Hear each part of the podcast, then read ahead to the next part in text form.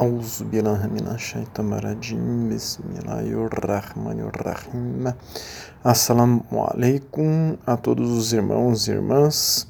O trecho extraído é, para o estudo de hoje é do livro Oceanos de Misericórdia, livro 2.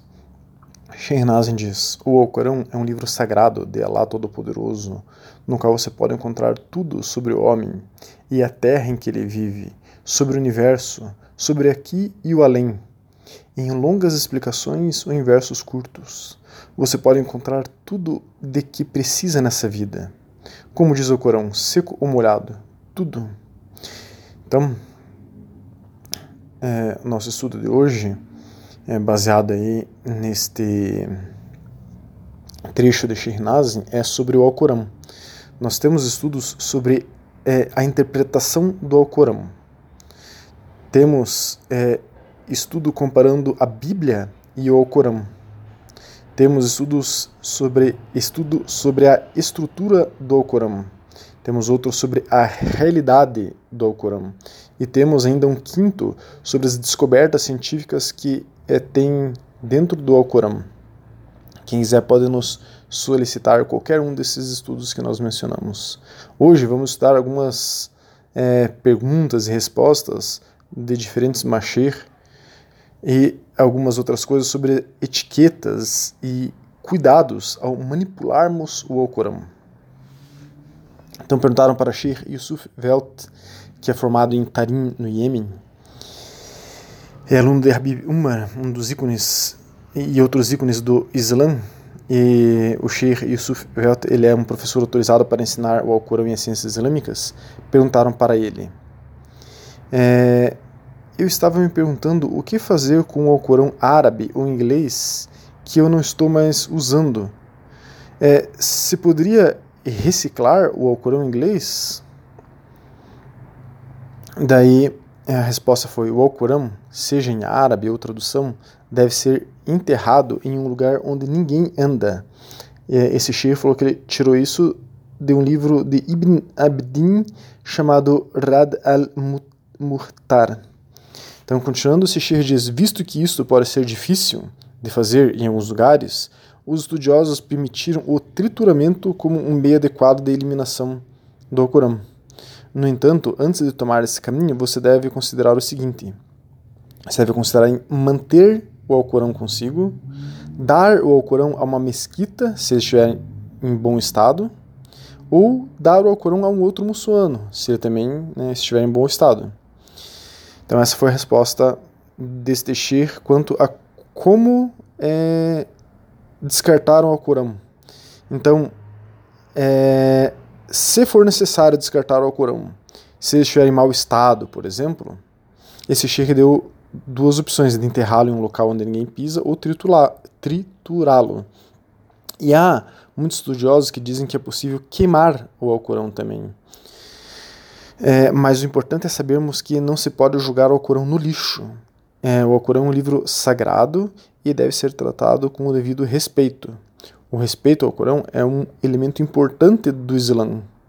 E esse respeito é devido ao fato da realidade do Alcorão. Né? Nós iremos comentar um, uma palavra, uma frase sobre a realidade do Alcorão no final do nosso estudo para que as pessoas entendam o porquê de tantos cuidados aí com o Alcorão que nós mencionaremos aqui, inshallah. Então, a gente tem um estudo específico, né? É, quem quiser saber é, o que significa o Alcorão, qual é a realidade, o que é um Alcorão, podem nos é, solicitar um estudo específico sobre isso. Perguntaram ao Sheikh Abdul Abdur Rahim Riasat, que é um sheikh que estudou gramática e morfologia árabe em 2005. Ele se mudou para Damasco, nascido em 2007 para estudar o Islã com ícones do Islã que lá viviam. Em 2008 ele se mudou para Amman, na Jordânia, onde continuou seus estudos em fiqh, jurisprudência, usul fiqh, teologia, metodologia de hadith comentários e lógica, kalan. Ele também recebeu duas licenças de domínio na ciência do Alcorão por Sheikh Samir Jabbar, Jabbar e Sheikh Yahya Kandil. E pelo Sheikh Ali Hani, ele foi tido como um sheikh que dominava as ciências islâmicas. perguntaram para ele qual é a decisão a respeito da leitura do Corão com os sapatos calçados. Os sapatos devem ser removidos se houver lama ou impureza neles? É suna remover os sapatos ao ler o Corão? Daí a resposta desse Shir foi: é permitido recitar o Corão com seus sapatos calçados. Temos que ter reverência pelo Corão ao recitá-lo. Sobre expressões culturais de respeito. Há muitas práticas que implicam respeito, tais como não virar as costas para é, alguém distinto. Né? Ele está dizendo, em alguns países, não se vira as costas para alguém que é importante. É, e em alguns lugares, esta prática de não virar as costas também é aplicada ao Quran. É por isso que muitos indonesianos e turcos, etc., não, vol não voltam as suas costas para uma cópia do Quran. Todas essas práticas são louváveis, porque emanam de uma profunda reverência ao livro de Allah. No entanto, são, em sua maioria, culturais e, portanto, sujeitas a mudanças de lugar para lugar. Tirar os sapatos antes de recitar também pode ser uma dessas práticas que é requerida dependendo em qual país você estiver. Então, aqui esse Sheikh está dizendo que não é, é obrigatório, não é farde tirar os sapatos, ou não é haram recitar o Alcorão com sapatos. Mas isto de tirar os sapatos para recitar o Alcorão pode ser algo cultural em alguns países. Né? Sobre expressões islâmicas de respeito. Existem outras práticas que estão enraizadas na religião, como recitar o Quran com o Dua Bilusam. Mesmo que não se esteja tocando numa cópia física, recitar o Quran também é busca-se fazer de frente para a Qibla. Essas práticas não mudam de lugar para lugar. Sobre a permissão da Sunna, continuando esse Sheikh diz, né? Dito isso, temos exemplos de que quando o mensageiro de Allah, salallahu alaihi wasallam, deitar-se-ia no colo de sua esposa Aisha durante seu ciclo menstrual, ele recitava o Quran. Esse é um hadith Bukhari, segundo esse Sheikh. Esta é uma bela expressão de passar tempo de qualidade com a família e imbuir esse tempo com a lembrança de Allah subhanahu wa ta'ala. Fazer zikr, né? ler o Corão, recitar o Corão, é uma forma de zikr, de lembrar de Allah. Temos vários estudos sobre é, zikr. A própria Aisha recitava sua porção diária do Corão enquanto estava deitada. O Imam Nawawi, que é um lema sunita do século XIV, em seu livro Al-Tibyan, mencionou a conduta correta de recitar o Quran e devemos tentar aplicar isso o máximo possível. Entretanto, caso vejamos que alguém não está diante da, não está virado para Qibla ou está recitando de memória o é, Quran sem fazer o Udu, ou está recitando enquanto está deitado, devemos lembrar que temos permissão da Suna para fazer essas coisas. Então, explicando, o que esse Shir diz é que há algumas etiquetas observadas ao se recitar o Alcorão, como fazer ablução e estar de frente para a Qibla. Mas são etiquetas muito usadas em todos os países, mas não são farde obrigatórias. Lembrando de que ele está falando em recitar o Alcorão. Quer dizer, a pessoa está recitando sem estar com o Alcorão em mãos. É, então, a pessoa recitar, sentar com o Alcorão em mãos, sem evolução, não tem problema. Mas mexer, tocar no Alcorão que está só em árabe, aí a pessoa tem que estar com a evolução. Ela não pode mexer no Alcorão se não estiver com a evolução. É, então, agora é, vejamos outras etiquetas adequadas quanto ao cuidado com o Alcorão, além de fazer ablução ao tocá-lo e estar voltado para a Qibla também cuide com os seguintes aspectos ao recitar o Alcorão. Use miswak. Miswak é um galhozinho de palmeira que é como que uma escova de dente natural. Se a pessoa não tem miswak, ela deveria escovar os dentes antes de ler ou recitar o Quran. Você, como você vai recitar o livro sagrado de Allah subhanahu wa ta'ala, você deve se certificar de que sua boca está livre de é, cheiros ruins, né? Outra etiqueta ao recitar o Alcorão é diga o taud, taud e a tasmia antes de recitar. Você deve é, buscar refúgio em Allah subhanahu wa ta'ala e começar com o nome de Allah antes de ler o Corão. Então, o Taud seria falar Auzubillah marajim. Nós temos estudos sobre essa frase, né? Que é eu busco refúgio em, em Allah de Shaitan, o maldito. E recitar Tasmia, que é Bismillahirrahmanirrahim, em nome de Allah, o Clemente Misericordioso. Então, antes de começar a ler, recitar o Corão, é adequado que a pessoa fale Auzubillah Bismillahirrahmanirrahim. Outra etiqueta sobre a recitação do Corão ou sobre o Alcorão, enfim. Não interrompa, não interrompa alguém recitando o Alcorão ou não pare você no meio da recitação do Alcorão. É inadequado, enquanto se recita o Alcorão, parar e começar a falar sobre assuntos mundanos ou conversar. Se você for ler o Alcorão, recitar o Alcorão para a forma de treino, tente fazer isso sozinho, sem distrações. Mas se precisar dizer algo, feche o Corão, diga o que deve ser dito. Então, antes de continuar, é, fale, antes de continuar a recitar, né? Fale Bismillahirrahmanirrahim e volte a recitar. O ideal é que se aprenda o árabe para que entendamos o que estamos recitando.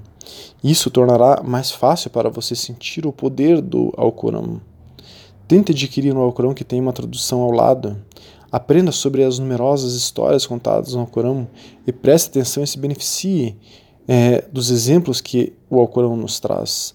É importante, ao começar a recitar o Alcorão, procurar ler todas as letras corretamente, para não alterar o significado do que está sendo dito. Pronuncie cada palavra corretamente também. Um exemplo né, dessas trocas de um significado mínimo, que um irmão Naqshbandi aqui de Curitiba, que é o nosso professor de árabe aqui, sempre usava como essa questão de troca de letras, de sons né, do Alcorão, me ler alguma coisa, a palavra kolb, por exemplo, significa coração. Se for usada como kalb, é, o significado muda para cachorro. Então, é, é estranho você estar lendo o Corão numa parte que vai estar falando kolb e você fala kalb. Né? E é só uma diferença entre o que e o ka. Outro exemplo entre o que e o k de mudança é o kul e o kul. kul né? Então, o primeiro, kul, é, significa dizer, e o segundo, kul, significa comer. A recitação do Corão em árabe, todos os dias, né, faz parte da rotina de zikr, rotina, o aurad, o aurad, é passada pela ordem Naqshbandi para todos os que entram na ordem Naqshbandi.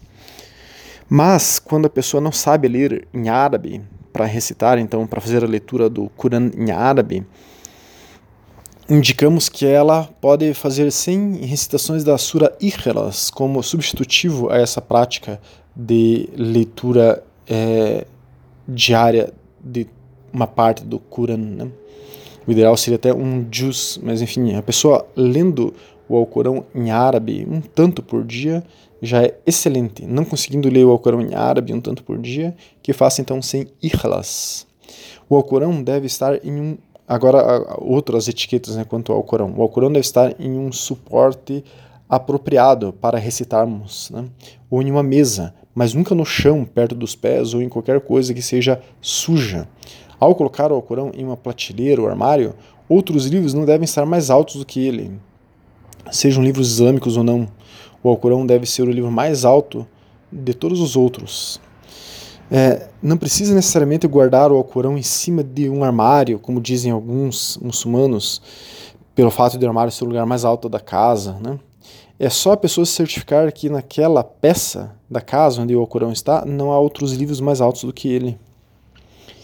A área onde se guarda o Alcorão deve estar limpa e totalmente livre, livre de poeira e quaisquer outras sujeiras. Concluindo o assunto sobre as etiquetas com o Quran, o próprio Alcorão, é, Allah subhanahu wa ta'ala, é, Allah subhanahu wa ta'ala é quem está dizendo as coisas através do Alcorão para nós. E Allah subhanahu wa ta'ala, ele promete que o Quran não seria alterado até o fim dos tempos. Então nós estamos falando aqui sobre a realidade do Corão, que nós falamos que comentaríamos uma palavra ou outra no final. Então, o Quran é a palavra de Allah subhanahu wa ta'ala e não será alterado até o final dos tempos. Não será alterado até o final dos tempos. Então, da maneira que ele, que é o Corão, foi revelado ao profeta Muhammad, ele está até os dias de hoje, sem uma única palavra ter sido modificada, e inshallah nunca será modificado. Alguém pode perguntar, tá, mas como você tem certeza disso?